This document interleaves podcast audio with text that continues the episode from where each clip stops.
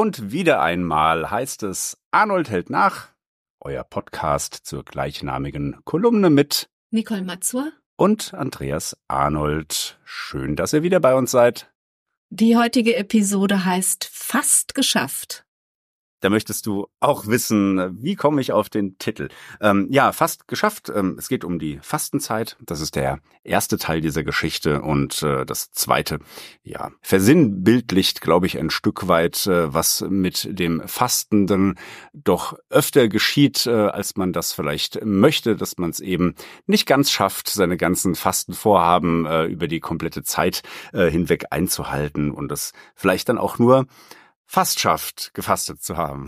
Okay, hört sich spannend an. Also ich könnte mir vorstellen, dass auch das Nachgespräch spannend wird, inwieweit du denn wirklich es fast geschafft hast. Da werden wir dann nicht mit Worten fasten, sondern alles raushauen. Komm, lass uns reinhören. Nur wenige wissen es, aber das Wort Fastenzeit kam zu seinem Namen, als die ersten Asketen nur einen Tag vor Ende der Zeit feststellen mussten, dass sie es fast geschafft hätten durchzuhalten. Aber dann stellte sich dieser Feigenbaum mit seinen süßen Früchten in den Weg. Mein Feigenbaum ist das Regal im Reformhaus, in dem die Schokoladentafeln präsentiert werden. Ich faste dennoch, aber keine Nahrung, der Schokolade wegen. Ich faste, wer hätte es erahnt, Plastik. Das mache ich nun schon einige Jahre, und einen Monat keine Ausnahmen zuzulassen, hatte bislang stets dazu geführt, Alternativen zu plastikverpackten Artikeln zu finden. Die Not des selbst auferlegten Verzichts macht eben erfinderisch. Die Bahai haben ihre Fastenzeit vor acht Tagen beendet. Die christliche Fastenzeit endet am 15. April und Ramadan beginnt am 27. Mai.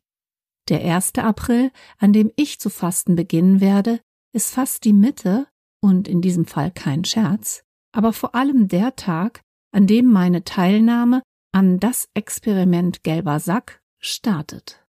Die Initiative war letztes Jahr unter den Finalisten bei der Europäischen Woche der Abfallvermeidung und hat zum Ziel, Menschen anzuregen, über ihr Konsumverhalten nachzudenken. Und zwar nicht nur zwischen Sonnenauf- und Untergang, sondern durchgängig, und zwar einen ganzen Monat lang, denn ein Monat ist eine sehr gut gewählte Zeitspanne. Die Lernpsychologie hat herausgefunden, dass sich alles in uns verfestigt, was wir mindestens drei Wochen gemacht haben. Es geht in uns über, und was kann schöner sein, als etwas Sinnvolles zu verinnerlichen? Wir kennen das. Wer drei Wochen lang täglich eine Tafel Schokolade isst, wird sehr wahrscheinlich eineinhalb Kilogramm Körperfett aufgebaut und verinnerlicht haben, so dass er oder sie um dieses Regal im Supermarkt einen Bogen machen sollte. Ich beginne also in vier Tagen für einen vollen Monat komplett auf Plastikverpackungen zu verzichten. Der Arnold mag jetzt die eine oder der andere ausrufen, der lebt doch eh fast plastikfrei. Recht hätte die oder derjenige. Das wäre wie auf Fertigessen aus Dosen zu verzichten, obwohl man gar keinen Dosenöffner hat. Und weil das eben zu wenig Fastenbemühung wäre, verzichte ich zusätzlich auf Einweggläser und Flaschen und versuche meinen Haushaltsmüll ganz allgemein zu reduzieren. Das wird spannend. Bislang hatte ich fast alles, das ich vor Jahren noch von Plastik ummantelt eingekauft hatte, in Glas erwerben können. Das ist kein Verzicht und ohne Verzicht ist es kein Fasten. Das bedeutet, dass ich vieles selbst machen werde. Die Herausforderung wird sein, mich mit den Konservierungsmethoden meiner Großeltern zu beschäftigen. Zwei Gläser Brotaufstrich wandern wöchentlich in meinen Magen. Nur ein Glas zuzubereiten stünde in keinem guten Zeit-Nutzen-Verhältnis und die Ökobilanz möchte ich gar nicht errechnen. Also sollten es ein paar mehr sein, und die wollen haltbar gemacht werden. Einwecken klingt gut. Mag jemand mit mir Plastik sparen? Wir wären eine Sparergemeinschaft. Und das Beste ist, bereits mit dem ersten Ersparten gibt es Zinsen, die unmittelbar in die Umwelt investiert sind. Toll, oder? Wer mitmachen möchte, kann gerne Kommentare im Blog hinterlassen. Ich werde im April täglich vom Fasten berichten. Zum Ende zurück zur Schokolade. Auf der Bergerstraße in Frankfurt befindet sich das Grammpunkt genau. Dort soll es Bruchschokolade lose zu kaufen geben. Ich freue mich auf eineinhalb Kilo lehrreiche, plastikfreie Fastenerfahrung.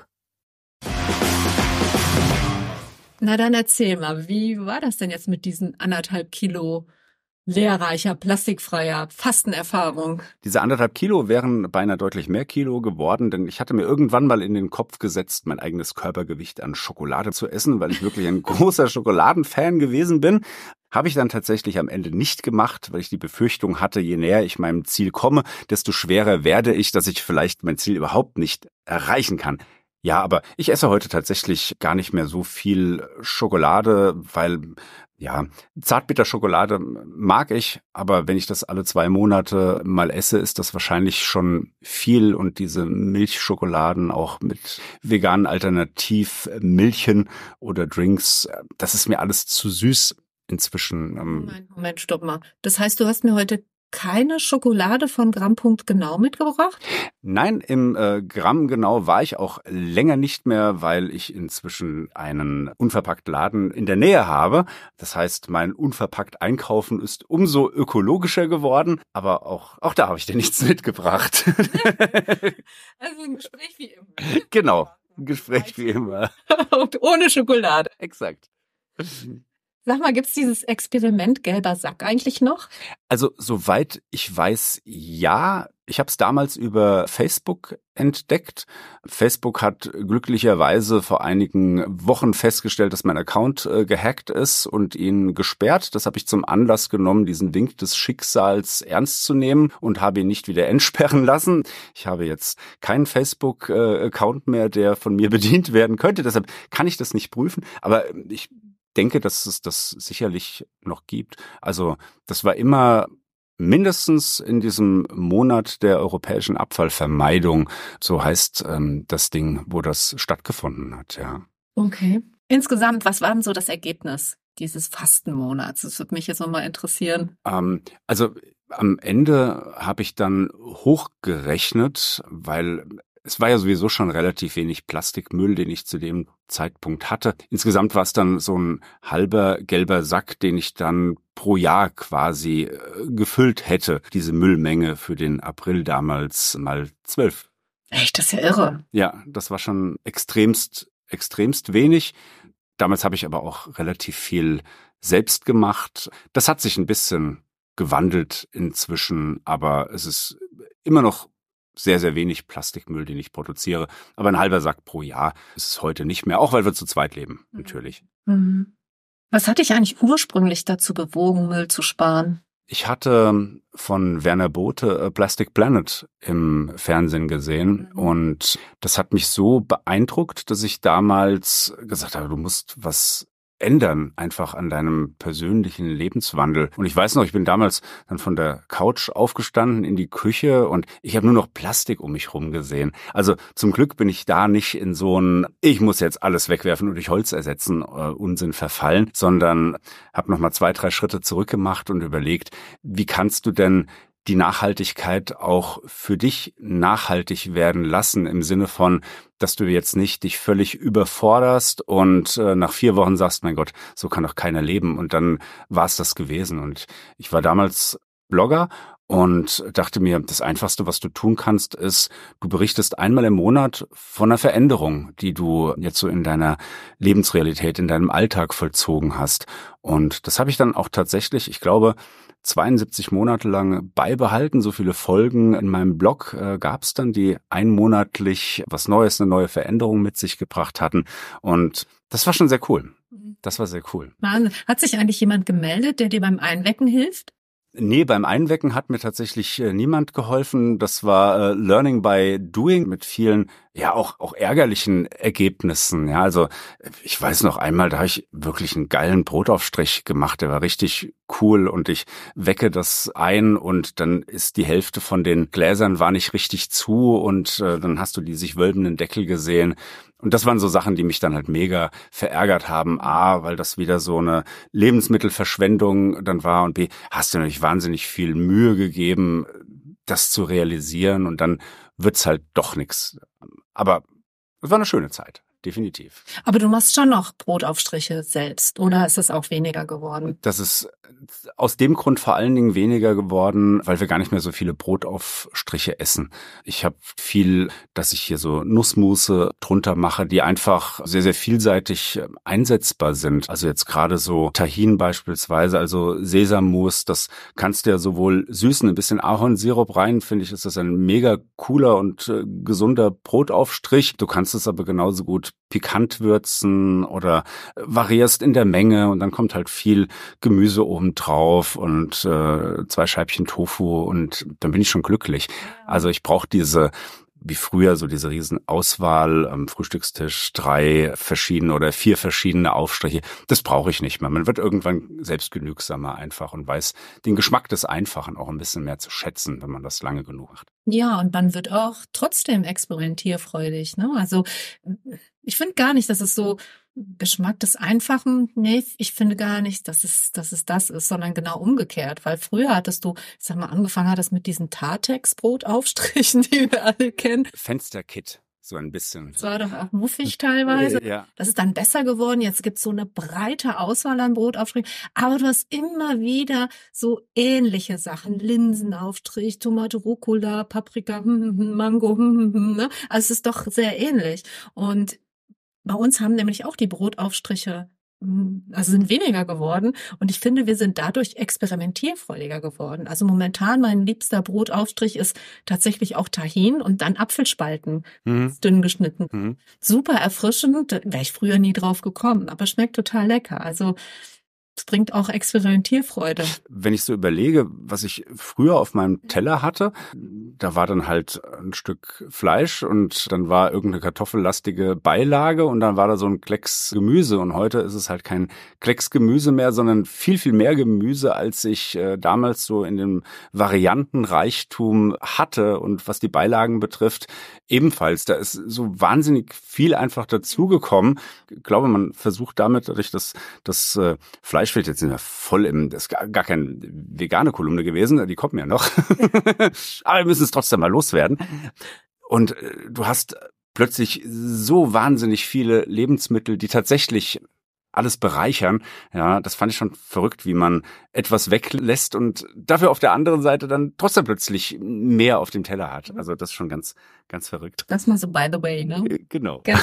ähm, ich wollte aber noch was fragen. Was war mir eben noch eingefallen? Du hattest eben gesagt, dass es äh, eigentlich immer noch recht einfach ist, Plastik einzusparen. Empfindest du es nicht so, dass wir immer noch sehr viel unnötigen Plastik einkaufen müssen und es uns dadurch schwer gemacht wird? Also wie ist es heute bei dir mit dem Plastik und Müll einsparen? Fällt es dir tatsächlich leicht? Also ich habe manches über Bord geworfen, weil es sich einfach nicht rentiert hat, weder ökologisch noch in meine eigene Lebensrealität irgendwo zu implementieren war. Das beste Beispiel, ich mache halt viel Sport und ich kann mit meiner Ernährung meinen Eiweißbedarf tatsächlich nicht so decken, dass es nicht einherginge mit einem hohen äh, Kalorienintake. Damit kann ich halt meine Ziele sportlich nicht erreichen. Ich mache sehr viel Sport, also mache bestimmt viel, viel, viel Sport. Ja, also ich habe so zwei Stunden jeden jeden Tag. So, und da ist auch so ein, so ein Ding. Wir haben jetzt im Nachbarort den Hersteller von, von Sportnahrung, der ja auch veganes Eiweißpulver hat, was äh, sogar teilweise Bioqualität ist und relativ lokal von den Rohstoffen her ist. Aber es war einfach nicht möglich, dort mit seinem eigenen Gefäß hinzugehen und sich was abfüllen zu lassen, weil der Hersteller natürlich sagt, ich bin ja verantwortlich für die Qualität, die das Haus verlässt und ich kann nicht dafür garantieren, dass das, was ich dir gebe, nicht verunreinigt wird durch das, was in deinem Behältnis drin ist. Aber ich bin derjenige, der dann in Regress zu nehmen ist. Und das funktioniert halt auf diesem Sektor nur ganz, ganz schwierig. Und das ist halt so, so dann ein Punkt, wo ich, wo ich sage, da gehe ich einen Kompromiss ein. Unterm Strich ist er wahrscheinlich gar nicht mal so dramatisch, weil jetzt nehme ich mir mal so diese, diese Eiweißquellen, die mir zur Verfügung stehen. Jetzt äh, Tofu, Tempeh, Seitan etc. Da habe ich natürlich viel, viel weniger Eiweiß auf einer größeren Fläche, das dann aber einzeln verpackt ist. Da habe ich ja dann quasi jede 20, 30 Gramm Portion einzeln mit Plastik umschlagen und dort habe ich halt dann auf einen Schlag 800 Gramm Protein und habe halt ein Gebinde außenrum. Also ich glaube, unterm Strich gibt sich das nicht wirklich viel und, und einen Tod muss man halt leider sterben dann und den, den Sport oder meine sportlichen Ziele für aufgeben. Jeder muss halt wissen, wo ist seine Grenze, was möchte er nicht unterschreiten oder überschreiten und dann ist es doch völlig in Ordnung, finde ich. Andreas, Dankeschön. Das war wieder sehr inspirierend. Sehr, sehr gerne. Und ich denke, das Thema wird uns die nächsten ein, zwei Folgen sicherlich noch weiter beschäftigen. So viel können wir in die Zukunft blicken. okay, bis dann. Das war Arnold hält nach, der grüne Podcast zur Nachhaltigkeitskolumne. Und wenn euch die Episode gefallen hat, dann abonniert uns gerne. Das erhöht unsere Reichweite und darüber würden wir uns echt freuen. In den Shownotes haben wir für euch nicht nur einen Link zum Buch, in dem ihr den besprochenen Text findet, sondern auch einen zum Newsletter, über den ihr alle zwei Wochen dienstags die neueste Kolumne zugesandt bekommt, falls ihr keine der beiden Tageszeitungen beziehen könnt. Wir hören uns in spätestens zwei Wochen wieder und bis dahin bleibt grün.